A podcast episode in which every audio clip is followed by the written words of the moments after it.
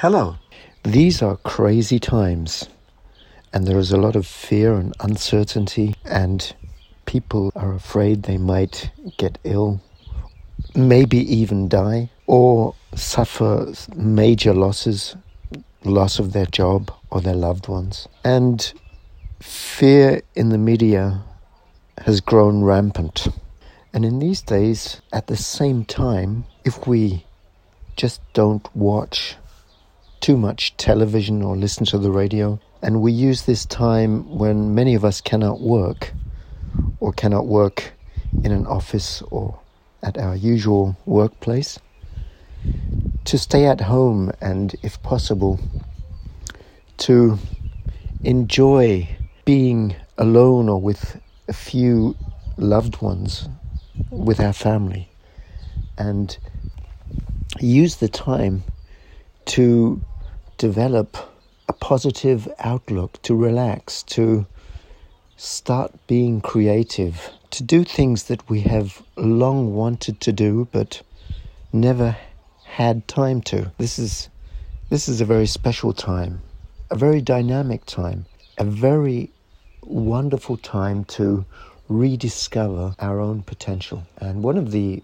great methods, one of the great ways to do this is to rediscover the space inside, the space of silence, where our inner chatter, where all these thoughts and feelings just calm down and relax on their own accord, when we stop worrying and thinking about things and we just focus on our breath or maybe on a sound or just something simple that does not arouse too many other thoughts.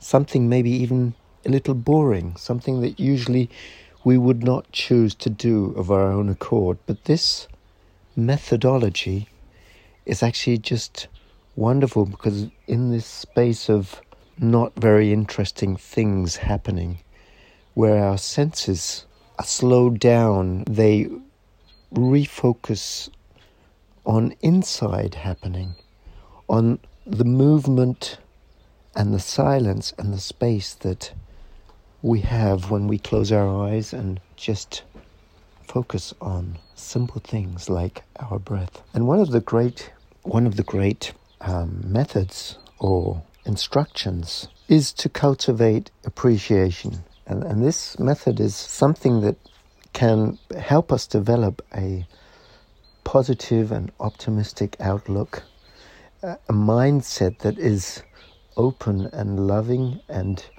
full of wisdom and compassion.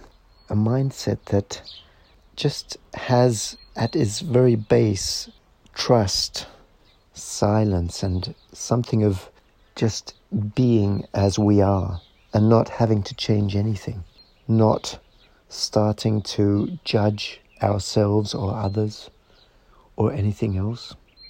And in this inner space, when we develop gratitude, we start with being thankful for very simple things like our life and just the fact that we can experience anything is wonderful in itself. It's only when we start comparing that we judge our experience and that we think it's good or bad.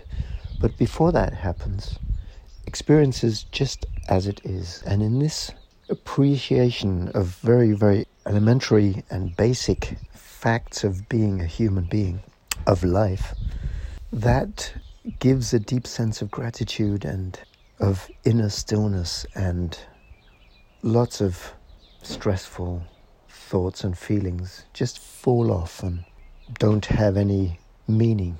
And then we can focus on all the situations, all the people, all the great things that have come into our life, all the things that we're very happy about, that have been in our life or we experience.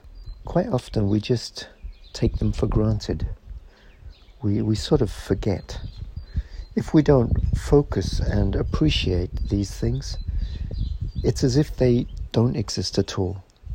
And then we seem to get occupied with all kinds of, yeah, generally unimportant things.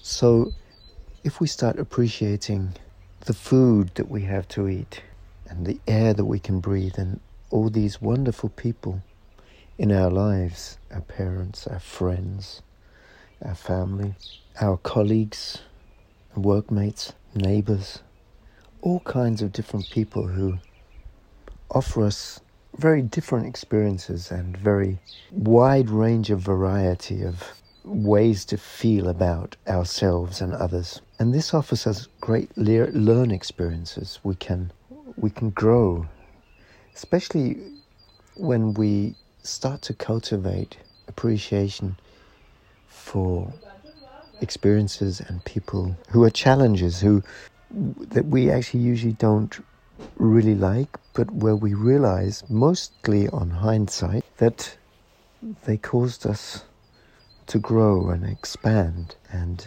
to move out of our usual comfort zone, but in that way develop new facilities, new strengths, new potential.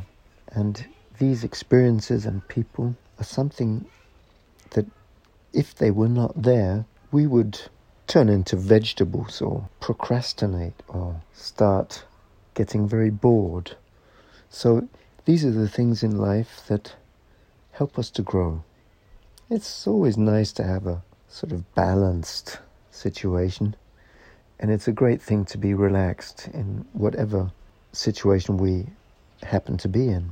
But we can learn that, especially acceptance is a great help. If we just accept people and situations just as they are, then it makes things much more easy. And we don't have to start trying to change anybody, let alone ourselves, which is even more often the case. Or we don't have to sort of save the world or change anybody. And that gives us a great sense of ease. And this sense of ease is something that helps us release all blocks to our to the own source of our joy and love and creativity.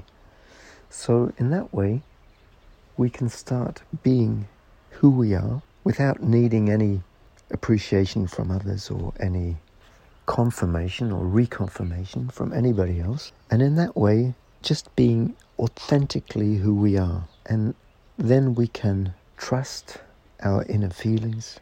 This realness, which is grounded on acceptance, appreciation, and stillness inside, something which brings a lot of joy, not only to ourselves, but to anyone who happens to be in our vicinity. And in that way, even on the very bodily level, we strengthen our immune system. We become more resistant to anything that may cause us harm. We will become resilient. Resilience is a good word which says that we develop inner strength and power and a, an appreciation of our own inner potential. This is a very good thing for body, mind, and soul. So, to develop this, it's a great thing to practice meditation, mm, or you could just say practice phases of focusing on very simple things to enter into the stillness of our own inner being and also to develop appreciation, which is a very, very powerful but underestimated sentiment which will strengthen our immune system and give us a sense of joy. I wish everyone lots of success, be happy, and stay healthy.